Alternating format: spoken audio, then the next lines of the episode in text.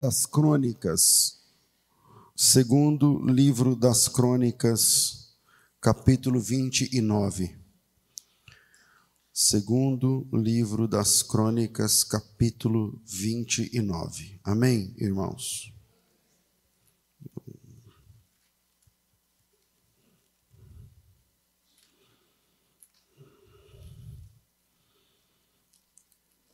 Capítulo 29. Acharam?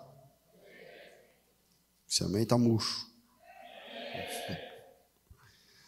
Segundo livro das Crônicas, capítulo 29. Vamos ler os primeiros versículos. O texto diz assim: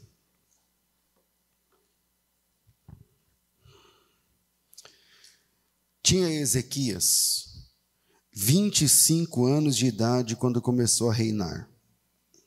E reinou 29 anos em Jerusalém. Era o nome da sua mãe Abia, filha de Zacarias. Ele fez o que era reto aos olhos do Senhor, conforme tudo o que fizera Davi, seu pai. E no primeiro ano do seu reinado, no primeiro mês, abriu as portas da casa do Senhor e as reparou. Amém. Ezequias é o sucessor e filho, né? Do rei Acás. Ele reinou em Jerusalém, em Judá, do ano 715 ao ano 687, lembrando que antes de Cristo a história de agora conta ao contrário. Foi um dos maiores reis de Judá. Foi um dos maiores reis do reino do sul, do reino de Judá. Seu reinado começou nove anos antes, é, na verdade, nove anos depois, que Sargão II, que foi o maior vulto da Assíria, num momento em que a Síria estava em ascensão e dominava o mundo antigo, pelo menos o Antigo Oriente. Então a Assíria dava as cartas no mundo daquela época.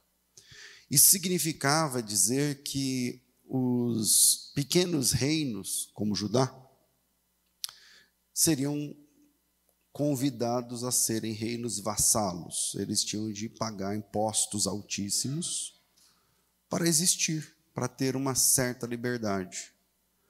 Porque senão o rei Sargão invadia e dominava e matava, enfim. E Ezequias subiu ao trono com 25 anos de idade, nove anos depois da Assíria assumir o controle do Oriente Médio e começar a dar as cartas no mundo daquela época. E com 25 anos, ainda jovem, ele assume o trono e ele decide, obrigado, irmão. Ele decide assumir uma postura contrária à de seu pai. Seu pai, Acás, era deixa eu, como é que eu vou explicar um pouquinho do, do reinado de Acas. Seu pai Acas não apenas ele fez, ele não era exatamente um rei ruim, mas ele fez uma, algumas coisas ruins. Por exemplo, o pai de Ezequias, o Acas, ele roubou o tesouro do templo e não era para ele. Então não é que é mal, malignidade, o olho grande, mas ele roubou o tesouro do templo para subornar os assírios, que eu estava falando agora de Sargão e tal, e numa tentativa de mantê-los afastados. E também ele permite a entrada da adoração idólatra como forma de política de boa vizinhança, se me faço entender. Então, ele, o, o pai dele se dedicou a fazer alianças, mesmo que ele pagasse altíssimo por isso, vendeu a fé judaica, negociou os tesouros do templo em troca de paz, mas ele não conseguiu, não deu certo.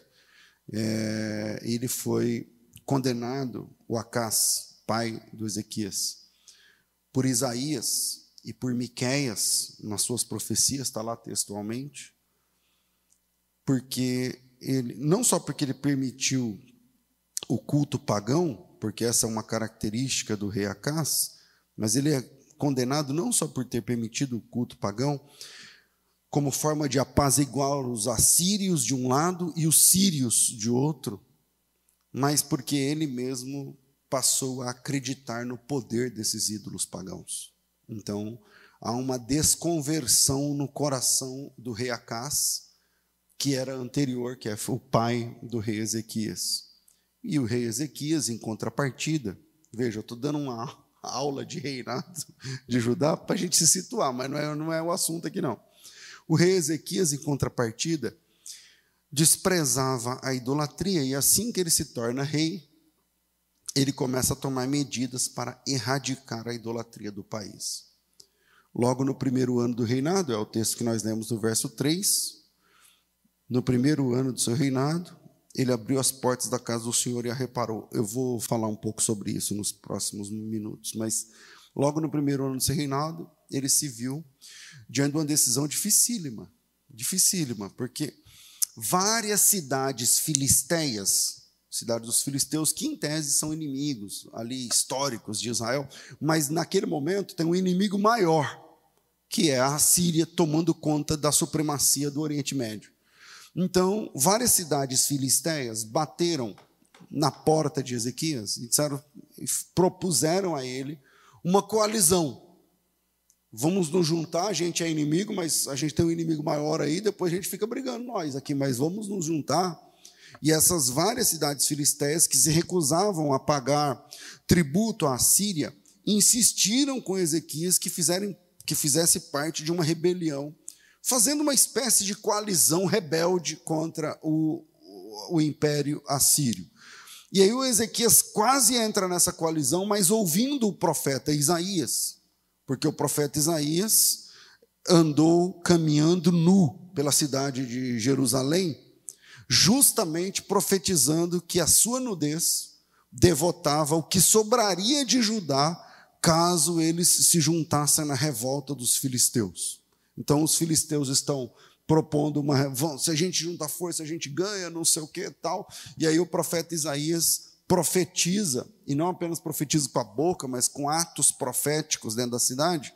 E o Ezequias entendeu que aquela profecia era de Deus, e o rei Ezequias tomou a decisão de não entrar na coalizão dos filisteus, e essa decisão foi uma das mais acertadas que ele teve no seu governo, porque o Sargão II, o rei da Assíria, devastou as cidades filisteias rebeldes mas deixou Judá praticamente intacta, porque ele entendeu que o rei Ezequias estava ali pagando os impostos e então, tudo mais. E ademais disso, o rei Ezequias lutou muito para a reforma da fé, que estava falida na sua época, que ele tinha recebido de seu pai o templo cheio de entulho, e a gente vai falar sobre isso. E o templo tinha imagens pagãs, as centenas, de verdade, talvez milhares. Ninguém respeitava o calendário das festas judaicas, das festas religiosas, e as pessoas estavam completamente perdidas quanto à fé em Deus. Eles estavam acreditando em horóscopo. As, quem curava os doentes eram os feiticeiros, o vodu era praticado e tudo mais. E aí eu queria deixar alguns pontos para a gente pensar nesse texto, já que a gente vai sair da aula de história de, dos reis de Judá, e vamos para o que Deus quer falar com a gente. Primeiro ponto que eu queria compartilhar com você é que você não pode se comportar como vítima do seu histórico familiar. Todos nós temos coisas boas e ruins que nós vemos nos nossos pais. Eu acho que eu inspiro nos meus filhos coisas boas, mas eu tenho certeza que eles também enxergam em mim coisas ruins. Assim como eu vi coisas boas e ruins no meu pai e na minha mãe, você, quando você cresce, você passa a enxergar que isso que seu pai faz ou pensa ou age é bom, ou isso que seu pai faz ou pensa ou age é ruim. Então, o primeiro ponto que eu aprendo com, olhando para a vida do rei Ezequias é que você não pode se comportar como vítima do seu histórico familiar. Gabinete pastoral é volta e meia procurado pelas vítimas do histórico familiar. Não, pastor, eu sou assim porque minha mãe, eu sou assim porque meu pai. O Ezequias tinha tudo para repetir o comportamento errado do seu pai. Mas ele preferiu usar o comportamento errado do seu pai como base para fazer o que era certo. Tempos atrás eu preguei aqui, não sei se vocês vão lembrar, sobre um outro rei de Judá que tinha um padrão parecido, era o rei Josias, filho de Amon e neto de Manassés. Ele tinha um pai vagabundo e tinha um avô desgraçado, macumbeiro, feiticeiro. E ele nasceu e ele podia, tinha todas as, as razões para replicar, para repetir o comportamento ímpio dos pais. Mas ele é o cara que deu um tapa na mesa e falou: Eu vou ser diferente. Agora, falando do rei Ezequias, o filho de Acás, o neto de Jotão, o bisneto do rei Uzias. E o rei Uzias era parente do Isaías. Eu vou voltando de história de novo, esquece essa parte de história. Seja como for, a Bíblia está cheia de exemplos de pessoas boas que eram filhos de pessoas más. E o contrário também. Pessoas más que eram filhos de pessoas que não tiveram, não replicaram o exemplo da casa de alguma forma. E isso me mostra uma verdade: que caráter não é herança de família. Caráter não é herança de família. Você, a inspiração do caráter pode ser herança de família, mas o caráter é uma decisão pessoal. Porque nós iremos ser julgados, os salvos no Bemá, no, no tribunal de Cristo, na questão da escatologia cristã, e o ímpio no grande trono branco. Mas se nós seremos julgados um dia, é porque a escolha é nossa. Porque você não pode ser julgado por uma coisa que a culpa é do teu pai. Quem tem que ser julgado é teu pai. Você não pode ser julgado por uma coisa que você não escolheu. Você não pode, o julgamento para ser honesto e íntegro, ele depende da liberdade. Uma pessoa que não que perdeu o controle da sua liberdade, ela não é julgada, ela é louca, ela vai para o hospício, ela vai para o manicômio mas não para o tribunal, não para a cadeia, porque, ah, mas ele matou então, mas ele é doido, é outro esquema. Ele não tem controle das suas faculdades mentais. Então, isso, quando eu vejo isso na Bíblia, isso eu entendo que caráter não é exatamente herança de família, mas é uma decisão pessoal, porque a Bíblia mostra filhos de pais que não prestavam sendo grandes referenciais de fé, como eu falei agora de Josias. E a Bíblia diz que nunca houve um rei que se convertesse ao Senhor como o rei Josias. E o pai dele não valia nada, fazia parte de uma gangue que assaltava templo, que desrespeitava mulheres, que foi morto com 25 anos pelos seus próprios amigos da, da, do bando, deixando o, o, o, deixando o Josias assumindo o rei com oito anos de idade, o reinado. E a Bíblia também mostra filhos de homens que eram referências de fé se perdendo e se tornando uma vergonha para a família, como os filhos de Samuel, por exemplo. Como os filhos de Eli, por exemplo. Os filhos de Eli, a Bíblia diz, os filhos de Eli eram filhos de Satanás. Os filhos do sacerdote Eli eram filhos de Belial, a Bíblia diz. É uma forma religiosa de falar filho do diabo. Você está entendendo? Então, Nesse tempo onde tudo é desculpa para mim e para você, ah, mas o meu pai me batia, a minha mãe me xingava, é, o meu pai me ensinou a fumar. Quando eu tinha tantos anos, meu pai me levou na, na prostituição para eu perder minha virgindade com prostitutas. Isso era muito comum lá no Mato Grosso, onde eu sou. Não sei se aqui é, tinha essa mania. É, mas na minha família, não sei o que lá. Então, Primeiro ponto desse texto é: você não pode se comportar como vítima do seu histórico familiar. Liberte-se do comportamento de vítima. O que define uma vítima? O que define uma vítima? Vítima é aquele que não pode reagir.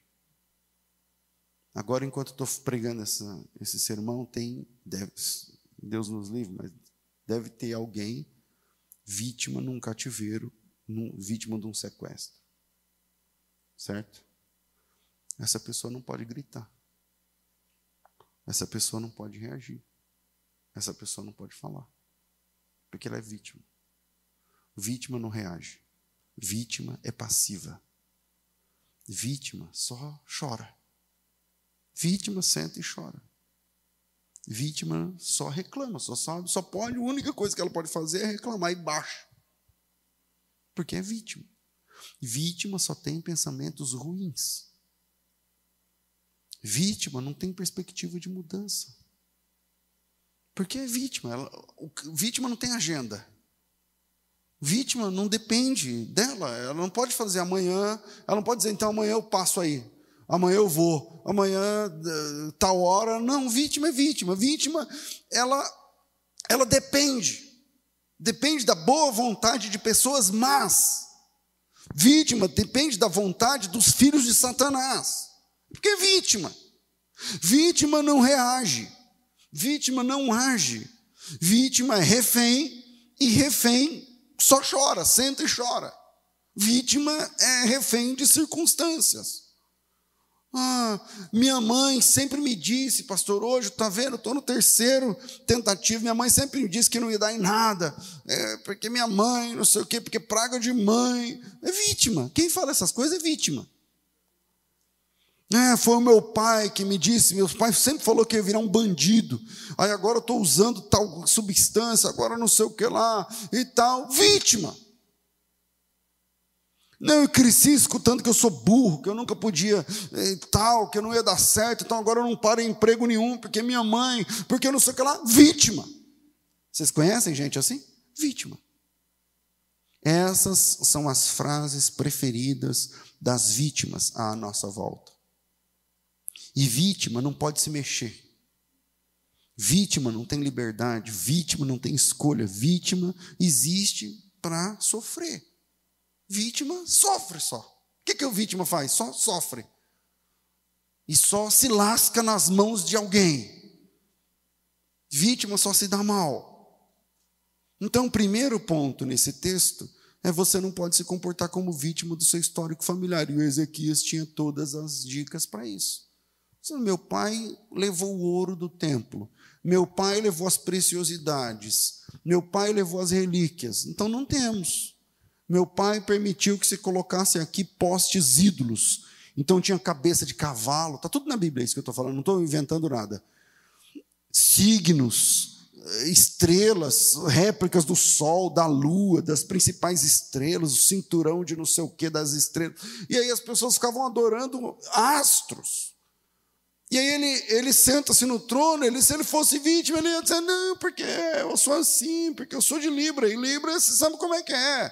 Eu não sei o quê, minha, minha mãe me ensinou isso, meu pai, é, aquilo tudo.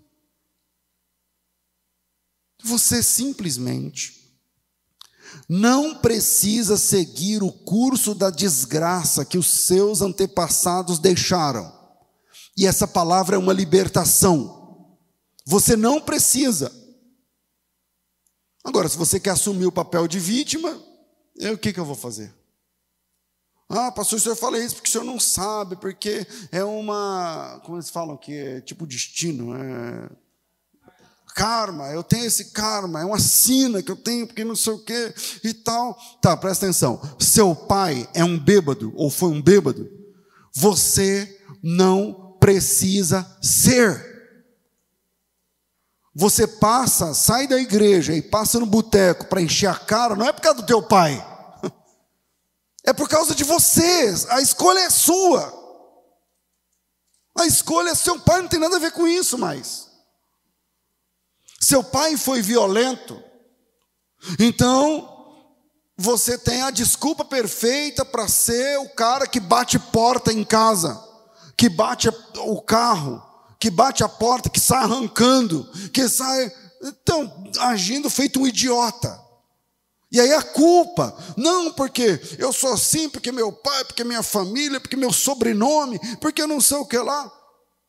Não, você não tem essa. Você faz isso porque é você que quer agora. Seu pai xingava muito.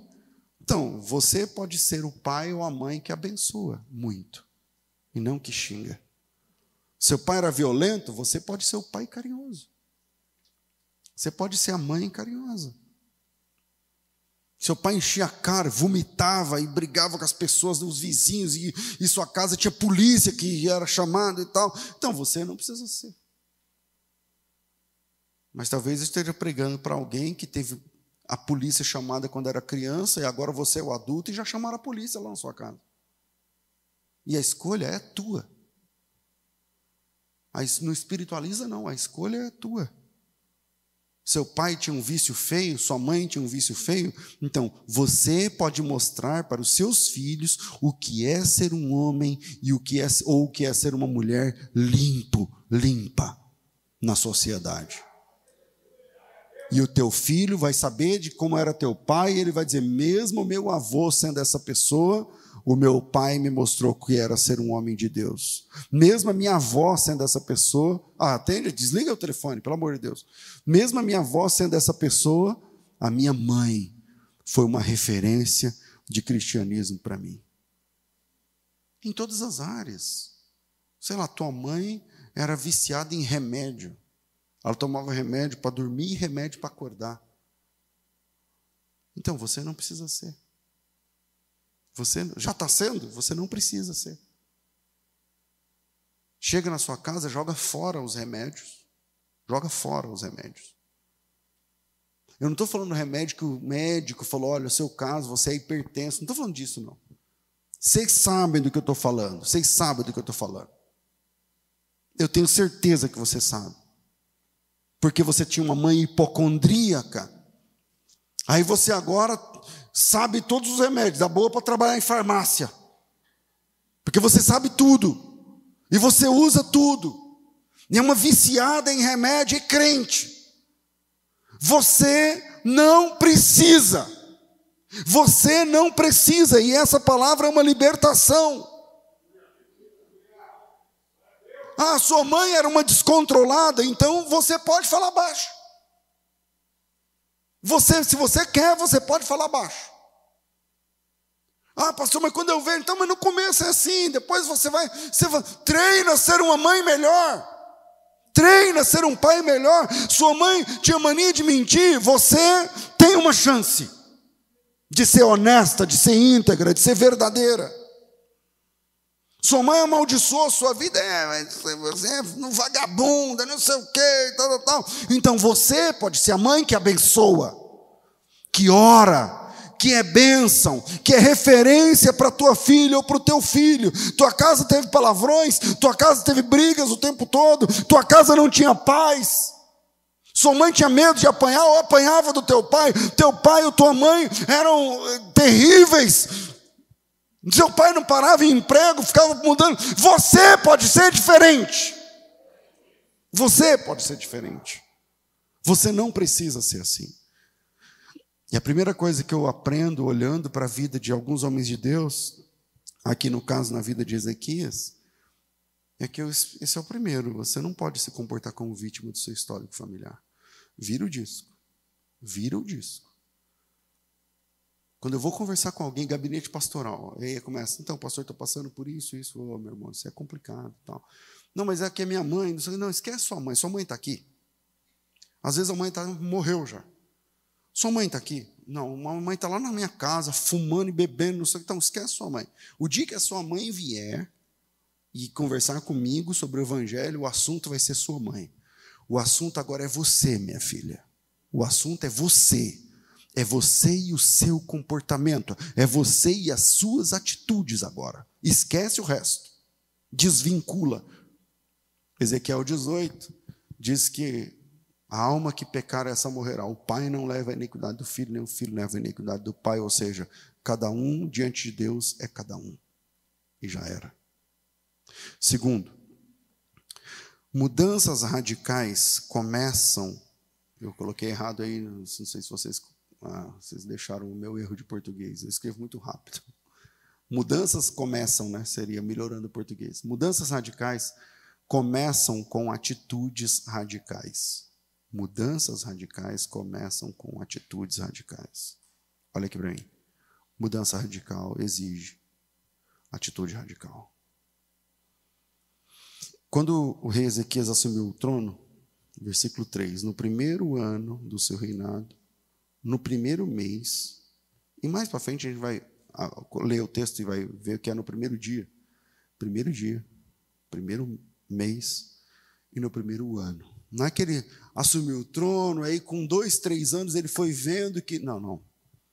A, a, a mudança na fé foi o primeiro passo do reinado do rei Ezequias. A limpeza, lembra que o templo estava cheio de ídolos, e cheio de estátuas, e cheio de tranqueiras e tudo mais? Pois é. No primeiro mês, no primeiro dia, no primeiro ano, vamos ler o 3, ó. Primeiro ano do seu reinado, no primeiro mês, ele abriu as portas da casa do Senhor e reparou. Trouxe os sacerdotes, os levitas, e os ajuntou na praça oriental e disse: Ouvi, ó levitas, santificai-vos agora, e santificai a casa do Senhor, Deus dos vossos pais, e tira do, tirai do santuário toda a imundície. Tirai do santuário toda a imundícia. Aqui está o segredo para uma virada radical no curso da vida. Mudanças exigem atitudes radicais. Mudanças radicais, atitudes radicais. As pessoas querem mudar o resultado, mas não querem mudar o que está lá dentro. Você não pode pular um buraco grande com dois pulos pequenos. É preciso um salto radical. Ou você, sempre você vai estar do lado de cada buraco, ou sempre você vai cair no buraco. Você nunca vai conseguir transpor. Você nunca vai conseguir ascender, você nunca vai conseguir subir, você nunca vai conseguir passar. Ezequias estava diante de um desafio muito grande, um buraco grande. A fé está falida. A fé está falida. O templo está um lixo. O templo está um caos. E aí ele está diante de um desafio. Ir tocando como estava, porque ninguém pediu reforma para ele. Ninguém chegou para ele e falou: oh, você vai assumir, mas temos que reformar, tem uma passeata aí na frente. Não, estava bom para todo mundo.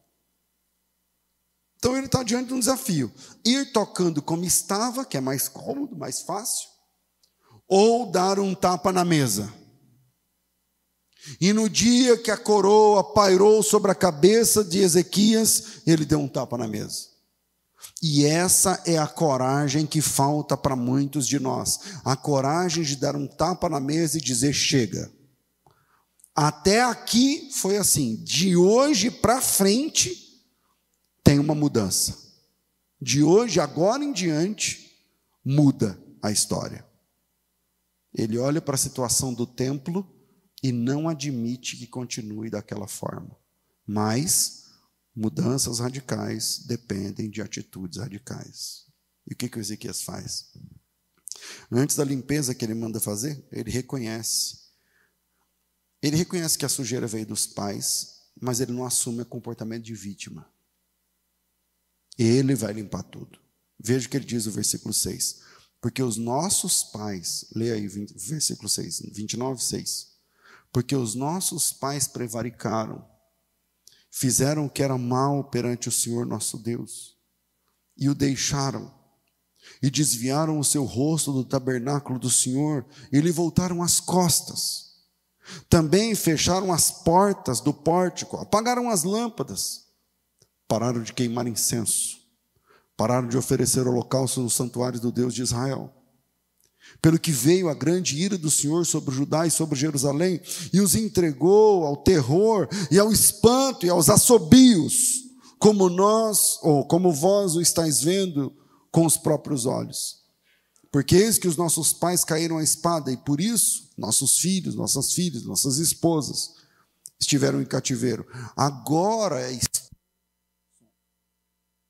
som. Agora eu estou resolvido a fazer aliança com o Senhor, Deus de Israel, para que se desvie de nós o ardor da sua ira. Meus filhos, não sejam negligentes, pois o Senhor vos escolheu para estardes diante dele, para o servirdes, para ser seus ministros e para queimardes incenso. A pergunta final é muito importante. Deus nos escolheu para quê mesmo? E o rei Ezequias fala: nós estamos perdidos porque a perdição começou com os nossos pais e foi perpetuada por nós. Nossos pais tocaram e a gente dançou. Agora chega. Não sejamos negligentes, porque o Senhor nos escolheu para estarmos diante dele, para servirmos a ele, para sermos ministros dele e para queimarmos incensos a ele. E ao invés de fazermos isso, a gente está perpetuando o que o meu pai começou, o que os pais de vocês começaram. E aí no versículo 10, que é muito legal esse versículo, ele fala assim: cadê? Agora me tem vindo ao coração que façamos um concerto com o Senhor, Deus de Israel, para que, para que se desvie de nós o ardor da sua ira. Agora me tem vindo ao coração que a gente se conserte. Agora me tem vindo ao coração que a gente faça um concerto. Todo conserto necessário é radical. Toda mudança necessária é radical. Toda transformação necessária é radical. E Ezequias resolveu abrir a porta, ele chamou o pessoal e abriu a porta e falou assim: ó, vamos tirar tudo que não é de Deus daqui de dentro. Tudo que não é de Deus aqui de dentro. Se fosse hoje, ele teria ligado no disque caçamba. Sabe, que coloca uma caçamba aí fora. Porque lê o texto, a gente vai ler o texto, você vai ver. Quantas caçambas saíram dali de dentro de lixo? Ele resolveu abrir a porta e tirar tudo que não pertencia a Deus e que estava ocupando o templo. Veja o versículo, versículo 16. Os sacerdotes entraram na casa do Senhor para purificar e tiraram para fora, ao pátio da casa do Senhor, toda a imundície que acharam no templo os levitas a tomaram e levaram para fora, ao ribeiro de Cedron. Começaram, pois, a santificar no primeiro dia do primeiro mês. Ao oitavo dia do mês, vieram ao pórtico do Senhor e santificaram a casa em oito dias. E no décimo sexto dia, terminaram. Pensa na quantas caçambas deu aí. 16 dias de trampo 16 dias. Oito, uma limpeza pesada, pelo que a gente vê aqui. Oito, tirando lixo, tirando lixo, tirando, dentro do templo. Dentro do templo. E estátuas, e imagens, e oh, é, negócio de incensários, e lixo, e lixo, lixo, lixo atrás de lixo. Lixo atrás de lixo. Oito dias da limpeza pesada, das caçambas. Não sei porque eu estou falando caçamba, só para a gente pensar de que é. Não tinha caçamba, entendeu? Mas só para a gente pensar. Oito, a limpeza pesada. E outros oito, o ajuste fino, a limpeza fina, do que precisava ser resolvido para você olhar e falar assim: agora isso aqui é o templo de Deus. Agora isso aqui é o templo de Deus do jeito que a Bíblia diz. E isso me faz pensar se o meu e o seu templo precisa de limpeza que é que tem aí dentro? Que não é de Deus. Você acha que o seu templo está precisando de limpeza, irmão? Porque o de Ezequias levou quantos dias ao todo? Quantos? 16. Salva essa informação, a gente vai usar já já. 16 dias. 16 dias tirando lixo e limpando. 16 dias tirando o que não presta. Foram 16 dias de muito trabalho duro. Não apenas para tirar o que não prestava, mas para trazer de volta o que tinha sido tirado. Veja o versículo 18. Vê, ó, a gente está no 19. A gente parou no qual? Eu estava lendo até uma parte. A gente parou no 17? Tá, vamos para o 18. Então, então entraram para dentro ao rei Ezequias e disseram: Já purificamos a casa do Senhor como também o altar de holocausto, como também todos os, os utensílios da mesa, da proposição, com, que, com todos os seus objetos. Se liga no 19. Também todos os objetos que o rei Acás, rei Acás é o pai dele, tá? Também todos os objetos que o rei Acás, no seu reinado, lançou fora na sua transgressão, já preparamos e santificamos, e eis que agora estão diante do altar do Senhor. Ou seja, não apenas eles tiraram o que não prestava, mas também tiveram a tarefa de colocar de volta o que foi tirado. E isso é um princípio para mim. Porque a reforma não é só tirar o lixo e tirar o que não presta de dentro do templo, mas também trazer de volta o que foi jogado fora e que era de Deus. Você entende espiritualmente o que está sendo falado? Porque no Novo Testamento o templo é você. Na nova aliança, o templo somos nós, nós somos templo do Espírito de Deus. E a sujeira que precisa sair, em tese, está aqui dentro. E o que foi tirado e que era de dentro que precisa voltar, só depende de você agora. E aí, o que precisa ser tirado e ser jogado fora? E o que precisa ser trazido de volta? O que precisa ser trazido de volta? Porque nessa vida a gente vai tirando o que é de Deus e aceitando o que não é de Deus. E daqui a pouco o nosso templo está totalmente descaracterizado. Que quem é de Deus olha e fala: Mas não tem nada de Deus aqui? O que era para ter não tem, e o que não era para ter está cheio. Que templo é esse? Que, que ser humano é esse? Que cristão é esse? Que cristã é essa? E aí eu olho para a vida de Ezequias, que fez isso. Eu estou propondo aqui para você uma limpeza que você pode começar agora aí sentado na sua cadeira, mas a de Ezequias não. É na, no carrinho de mão, era na enxada, era, no, era na picareta, quebra, quebrando estátuas de, de concreto, tirando o que não era de Deus. Falou, isso aqui não é de Deus, então sai. Tem coisa que dava para tirar com a mão, tem coisa que dava para tirar, tinha que ser com a picareta. E ele foi lá e arrancou. E tinha coisa que tinha que estar lá dentro, não estava, e ele foi lá e colocou. E como no Novo Testamento o templo sou eu, o templo é você, o templo somos nós, o que precisa ser tirado e jogado fora agora, e o que precisa ser trazido de, volta agora. Então, tarefa, não é para casa, não, é para agora. O que precisa voltar? No seu templo, no templo que é você. Ah, pastor, o temor. Ah, pastor, o compromisso.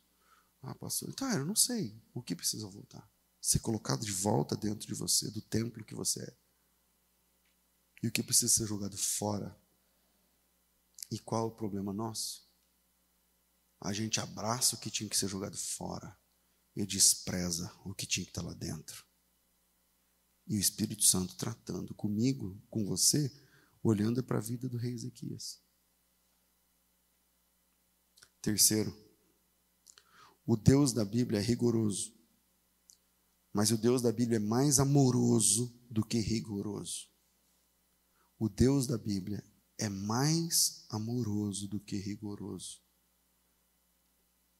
Quando a gente olha alguns comportamentos do Deus das Escrituras, por exemplo, tem a parábola do trigo e do joio. Aí ele conta a parábola, o cara dormiu, tinha plantado a lavoura de trigo, dormiu de noite, veio o inimigo e semeou o joio. Aí no outro dia, isso é Mateus 13, o pessoal falou: vamos arrancar então tudo. Ele falou: não, se você arrancar, vai arrancar o trigo e o joio. Agora, agora tem que esperar crescer. Agora tem que esperar crescer. Quando o agricultor fala, vamos esperar crescer, porque quando cresce dá para separar o que é trigo e o que é joio, mas agora é tudo igual. Não é que ele não é que ele gosta do joio ou está preservando o joio. Ele odeia o joio. Ele odeia o joio. Só que ele há um princípio de amor aí. Esse agricultor que odeia o joio, mas ele ama mais o trigo do que ele odeia o joio. Então ele tem de esperar crescer por amor ao trigo, não é porque ele gosta do joio. Então Deus, o Deus da Bíblia, ele é justo. Ele é justiça. Ele é rigor total, ele é totalmente rigoroso. Eu concordo. E o alto padrão moral de Deus mostra o quanto ele é rigoroso. Esse é o Deus que nós pregamos. Só que esse Deus, que é rigor e amor, quando precisa optar entre os dois, ele é mais amoroso do que rigoroso. Ele é rigoroso, tem rigor em Deus, tem regras. Só que antes das regras está o amor. O amor vem primeiro. Então, terceiro, o Deus da Bíblia é mais amoroso do que rigoroso. Quantos dias eles levaram para fazer a limpeza total? Quem lembra? 16. 16. Por causa disso, eles perderam o prazo para Páscoa, porque a Páscoa tinha que ser realizada no dia 14 do primeiro mês. Veja o que diz Levítico 23, 4. Diz assim, ó. Estas são as festas fixas do Senhor, as santas convocações, que proclamareis no seu tempo determinado. No mês primeiro, aos 14 dias do mês, no crepúsculo da tarde, é Páscoa. Eles passaram 16 dias limpando do primeiro mês, tirando sujeira, restaurando, que precisava ser restaurado e tal, tudo bem. Só que eles perderam o prazo, porque deu 16 dias. Eles tinham que ter limpado tudo em 10 dias para agora pensar na Páscoa. Em 12 dias, para agora pensar na Páscoa, que é no dia 14. Agora que o templo está limpo, que eles podem celebrar a Páscoa, porém tem um problema legal, um problema da lei, um problema do, dos requisitos, das formas e exigências do Deus do Antigo Testamento. Eles perderam o prazo para começar as festas. A primeira é a Páscoa. E como eles terminaram no dia 16, como vai fazer a festa que é no dia 14? E olha que das festas judaicas, a Páscoa não apenas é a primeira, mas é a principal. E tem todo um contexto profético que se cumpre em Cristo. O apóstolo Paulo vai dizer que Jesus é a nossa Páscoa e tal, e Jesus não morreu dia 14. Ou melhor, Jesus morreu dia 14, não dia 16. Se alterar a data, se perde toda essa simbologia, essa característica da festa que se cumpre em Cristo. Não pode alterar a data. A Páscoa é a Páscoa, o Pentecostes vem 50 dias depois, que é a chegada da lei no Antigo Testamento e a descida do Espírito Santo no Novo Testamento. Tem toda uma equivalência de, de tipo e antítipo, de profecia e de sensus plenior das profecias bíblicas. E por terem terminado a limpeza no dia 16, por dois dias eles perderam o prazo. Olharam, vamos celebrar Páscoa? Não dá. O prazo foi perdido, e no capítulo 30, abre aí no próximo capítulo, a próxima página, diz assim: ó, Depois disso, Ezequias enviou mensageiros por todo Israel e Judá, e escreveu também as cartas a Efraim e Manassés que viessem à casa do Senhor a Jerusalém para celebrarem a Páscoa ao Senhor Deus. Agora olha para mim, vocês já entenderam o BO, né? Que dia eles terminaram a limpeza? 16. Que dia deveria ser a Páscoa? 14. Então só o ano que vem. Aí você viu ele, o Ezequias falou: não, não, bora fazer a Páscoa. Pode isso, Arnaldo? Uma Páscoa fora da data? A regra é clara, dizia o Arnaldo César Coelho. A regra é clara, a Páscoa é nos 14 do mês primeiro. E aí a gente abre o capítulo 30 do segundo livro das crônicas, e você vê o rei Ezequias mandando carta, fazendo convite, dizendo: vai ter Páscoa. E vai ter Páscoa, hein? Vai ter Páscoa, vai ter Páscoa esse ano. Podem vir, podem vir. O pessoal olha, eu acho que o prazo foi perdido. Mas eles queriam celebrar. Perder o prazo é complicado mas eles tinham vontade de celebrar. E olha que interessante. Quem sabe eu esteja pregando para pessoas que perderam prazos importantes. Porque perdeu o prazo o marido que, sei lá, desrespeitou a mulher e agora a mulher não quer mais continuar o casamento. Ela lutou, ela orou, ela chamou para ir para a igreja.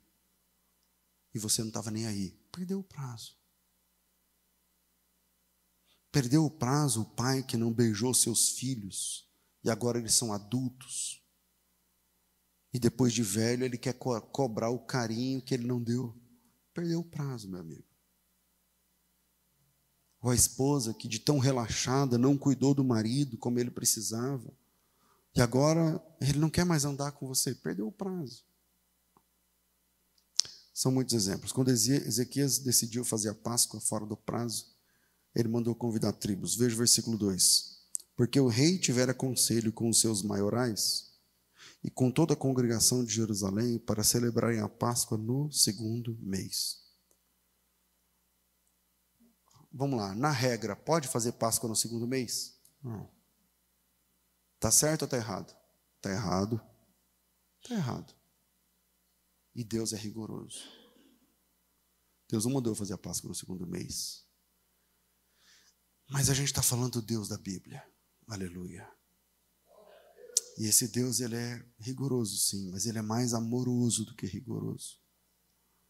E ele está vendo um cara que passou 16 dias limpando, limpando, limpando, limpando, e quando terminou, que estava bom, o calendário tinha passado dois dias.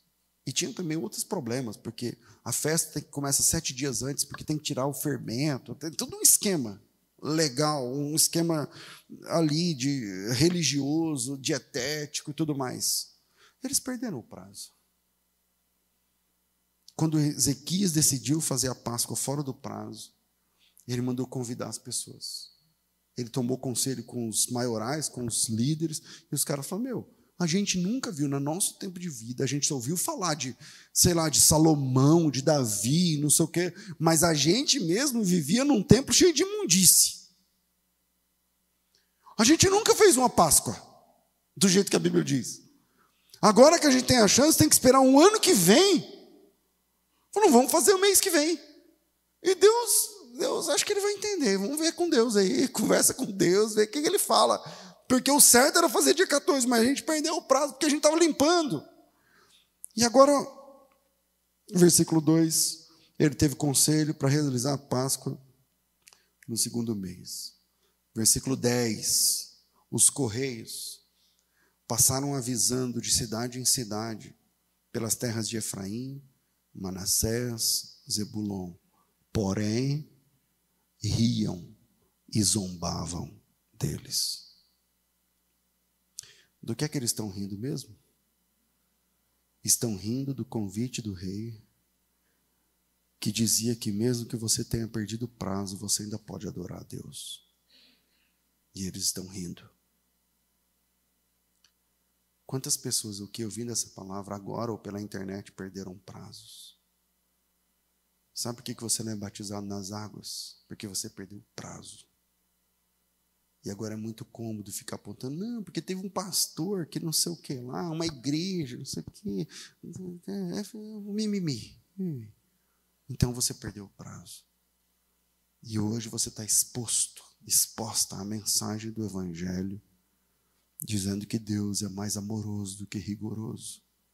E tão amoroso que fez você parar para ouvir essa palavra. E aí você vai sair rindo, como esses caras de Zebulon, de Manassés, de Efraim. Ou você vai se enquadrar. Porque eles estão rindo do convite de um rei que levou 16 dias para limpar o templo e que agora quer celebrar uma festa e não quer esperar o ano que vem. E quantos de nós com a desculpinha do ano que vem? Não, porque o ano que vem está mais tranquilo. Não, porque o ano que vem é melhor. Não, que. Mesmo que você estivesse imundo quando deveria estar limpo, você ainda tem a chance de adorar a Deus sem precisar esperar o próximo ano o próximo domingo, o próximo evento, a próxima igreja, o próximo site, o próximo vídeo, o próximo sei lá o quê. E aí você tem a opção de rir ou de se enquadrar. Que é o versículo, a gente parou no 10, né? Porém, os correios passaram convidando, tal, Manassés, Zebulon e alguns, porém, riram deles e zombaram. 11.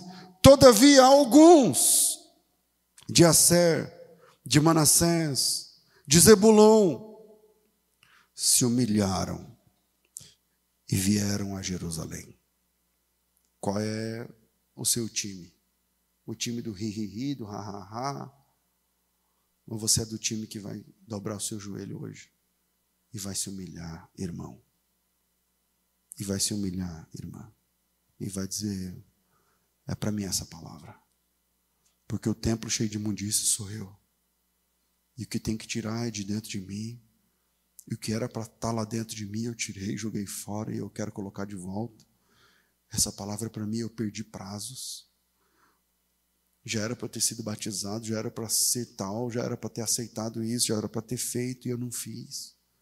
Eu perdi o prazo, então, de que você pode rir desse chamado, você pode rir dessa pregação, ou você pode se entregar ao Deus que aceita pecadores que perderam prazos como você. E essa mensagem é uma mensagem sobre graça. Deus está aceitando homens que perderam prazos na vida. Deus está de braços abertos recebendo homens e mulheres que brincaram na hora errada e que perderam o prazo de servir a Deus e que perderam prazos para se santificar e agora está aí no mundo murcho, agora está aí no mundo avulsa sem por um lado, quando a palavra é falada, queima um pouco o coração, mas por outro lado é funk. Por um lado, quando a palavra de Deus é falada, você sabe que você precisa ser enquadrado, mas por outro lado é vício. Por um lado, você perdeu prazos. Tirou de dentro do seu templo o que não devia ser tirado e jogou fora, e colocou o que não devia ser colocado, você pôs para dentro. E por isso perdeu prazos importantes. Olha quem você é e olha quem você deveria ser. Hoje, ouvindo essa palavra. E aí eu estou pregando e você pode rir e continuar com o funk, ou com sei lá o que que eu falei aqui. Ou você pode se humilhar. No versículo 10, alguns de Zebulon, e peraí, Zebulon, Manassés e Efraim riram e zombaram. Coloca o 10 aí. Zombaram, riram deles. Agora o 11. Mas, porém, todavia, contudo, alguns de Asser, Manassés e Zebulon se humilharam e foram a Jerusalém. Eu vou continuar a leitura. E em Judá esteve a mão de Deus, dando-lhes um só coração para fazerem o mandato do rei e dos príncipes, conforme a palavra do Senhor e ajuntou-se em Jerusalém muito povo para celebrar a festa dos pães asmos no segundo mês. Estava errado? Estava, mas era o que importa não é o mês, mas é o coração. Com muita congregação, e levantaram-se 14, e tiraram os altares que haviam em Jerusalém. O templo quem limpou foi o rei, agora as casas, cada um se vira. E tiraram os altares que estavam em Jerusalém, também tiraram todos os vasos de incenso e lançaram no ribeiro do Cedron. Então santificaram a Páscoa do Senhor no décimo quarto dia do segundo mês. Os sacerdotes, os levitas, se envergonharam, se santificaram e trouxeram holocaustos à casa do Senhor e puseram no seu lugar segundo seu costume, conforme a lei de Moisés, o homem de Deus, e os sacerdotes aspergiam sangue, tomando-os pelas mãos dos levitas, porque haviam muitos na congregação que não se tinham santificado, porque os levitas estavam encarregados de matarem os cordeiros da Páscoa por todo aquele que não estava limpo para se santificar ao Senhor, porque uma multidão do povo, muitos de Efraim, de Manassés, de Issacar, de Zebulon, não se tinham purificado e mesmo assim comeram a Páscoa, não conforme está escrito. É muito forte esse texto. Mesmo assim comeram a Páscoa, mesmo assim participaram da Páscoa, não como está escrito. Participaram, não, não estavam enquadrados. Porém, Ezequias orou por eles, dizendo, e aí tem a oração de Ezequias, eu encerro. A oração curta de Ezequias, dizendo: O Senhor, que é bom, perdoe todo aquele que dispôs o coração para buscar o Senhor teu Deus, o Deus de seus pais, ainda que eles não estejam purificados conforme a exigência do santuário. O Senhor, que é bom, perdoa aqueles que querem buscar o Senhor, mesmo que agora eles não estejam limpos. Deu para entender essa oração? O Senhor que é bom, perdoe todo aquele que dispôs o coração para buscar o Senhor, o Deus de seus pais, ainda que eles não estejam purificados conforme as altas exigências do santuário, porque eles não estão. E o texto termina dizendo assim: O Senhor ouviu a oração de Ezequias e sarou a alma do povo. Agora a escolha é sua, irmão. Você pode participar não como está escrito e ser aceito por Deus, ou você pode seguir imundo com a sua vida de perversidade, longe de Deus, e dando desculpa sempre que alguém perguntar: não, porque minha mãe é doente, porque meu pai é, era violento comigo, não, porque não sei o quê e tal. Hoje nós aprendemos que Deus, Ele é rigoroso, sim, mas Ele é mais amoroso do que rigoroso. E Ele aceita homens e mulheres que não estão nesse momento limpos conforme as altas exigências de Deus. As exigências de Deus são altas, são altíssimas, na verdade. São altíssimas. Tão altas que a gente por si a gente não consegue alcançar. Mas esse Deus é amoroso, profundamente amoroso. Feche os seus olhos. Você está ouvindo falar de Deus amoroso, profundamente amoroso. Ele sabe exatamente como está teu templo agora. Ele sabe exatamente o que vai no teu coração nesse dia, enquanto você ouve esse pregador. Ele sabe a imundície e quantos dias serão necessários para purificar você de toda imundície. Ele sabe. Mais do que você, ele sabe. Ele sabe que você tirou coisas que você não devia tirar de dentro do teu coração. E você jogou fora e não devia ter jogado. E ele também sabe coisas que você contrabandeou para dentro de você e que você não devia ter colocado. E agora você se comporta como vítima porque porque é mais barato, porque é mais fácil ser vítima. Porque é mais fácil olhar para trás e dizer, é, mas um pastor, uma igreja, eu era obreiro, não sei do que, ah, eu tentei, eu não sei o que, meu pai, minha mãe, meu tal. Ele sabe, ele sabe. E a boa notícia da graça é que mesmo diante de tudo isso, você perdeu prazos, mas você não perdeu a graça de Deus. Você perdeu prazos, mas você não perdeu a misericórdia de Deus. Você perdeu datas, mas você não perdeu o amor de Deus. Porque esse Deus, rigorosíssimo, é mais amoroso do que rigoroso, é mais perdão do que juízo. E a prova disso é que ele me mandou falar isso para você essa manhã. Ele que mandou eu falar isso para você essa manhã. Então agora nós vamos orar uma oração bem parecida com a oração do rei Ezequias. E a oração do, Ezequias é assim: Senhor, perdoa. Perdoa quem perdeu prazos. Senhor, perdoa quem estragou tudo. Perdoe quem colocou coisas erradas dentro do coração. Senhor, perdoa. Perdoa quem tirou coisas de Deus e jogou fora. Perdoa.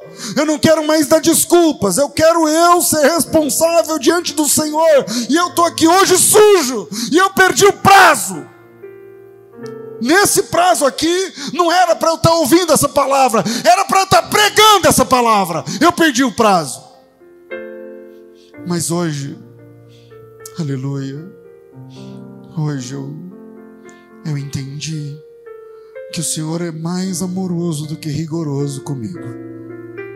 Então eu quero fazer uma oração parecida com a oração do rei Ezequias.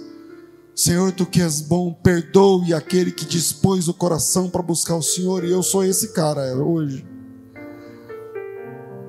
Perdoe aquele que não está purificado segundo as exigências do santuário. Eu sou esse cara hoje.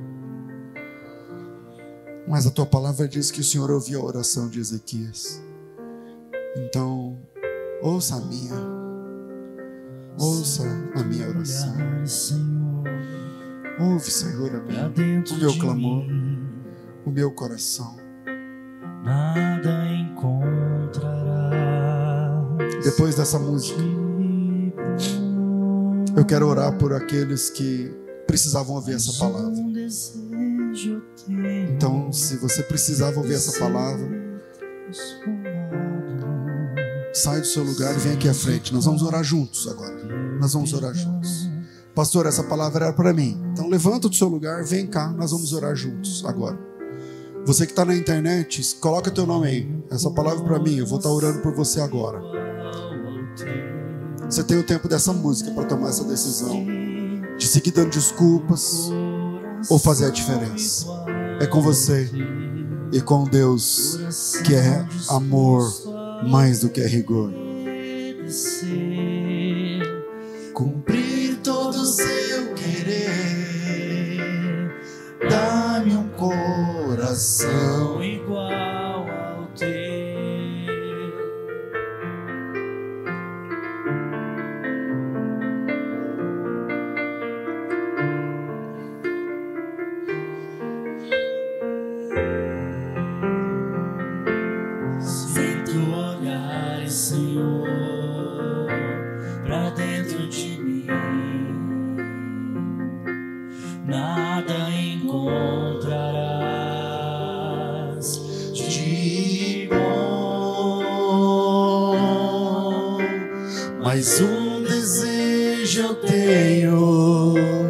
termina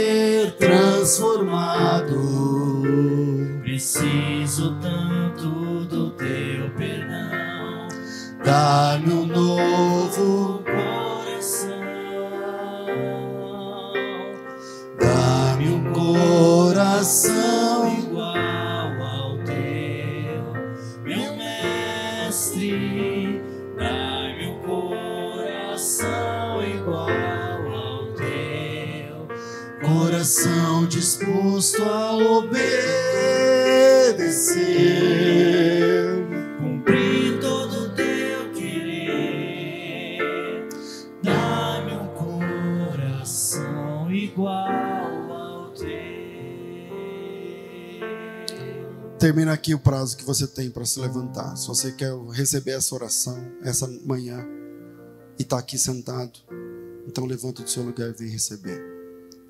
Vem se consertar com Deus. Vem começar ou recomeçar com Deus.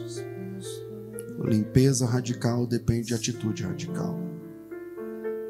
Aqui na internet, um monte, um monte, um monte. Jaziel, Thaís, a Ana, o Rafael, o Leandro, a Neri, o Francisco, a Adriana, a Rubens, Elisa, todo esse pessoal falando essa palavra, Everton, Cleusa, Maria, Rafael, Sandra, um monte. Aqui, alguns. Vamos ficar de pé.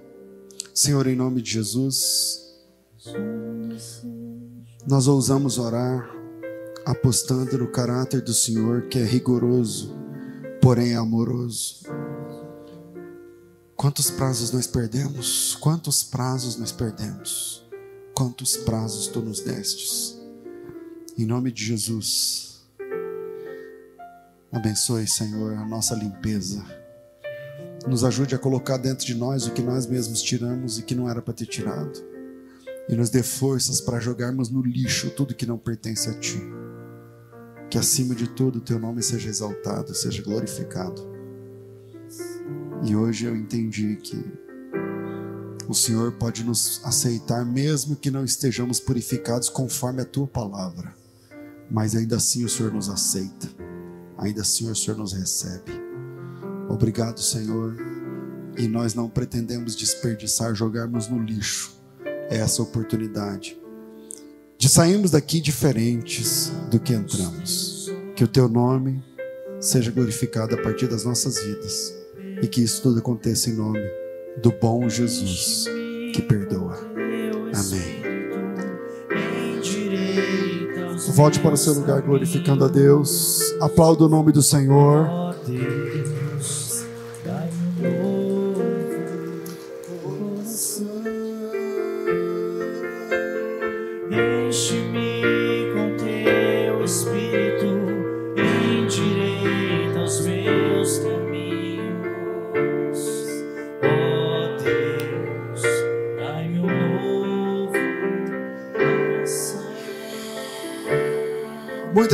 Internet sendo alcançados por essa palavra.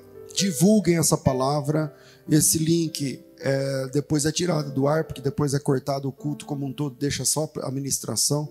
Procurem nesse canal, se inscrevam e passem essa mensagem para mais pessoas, que assim como foi bom, bênção para a tua vida, também pode alcançar outras vidas, em nome de Jesus.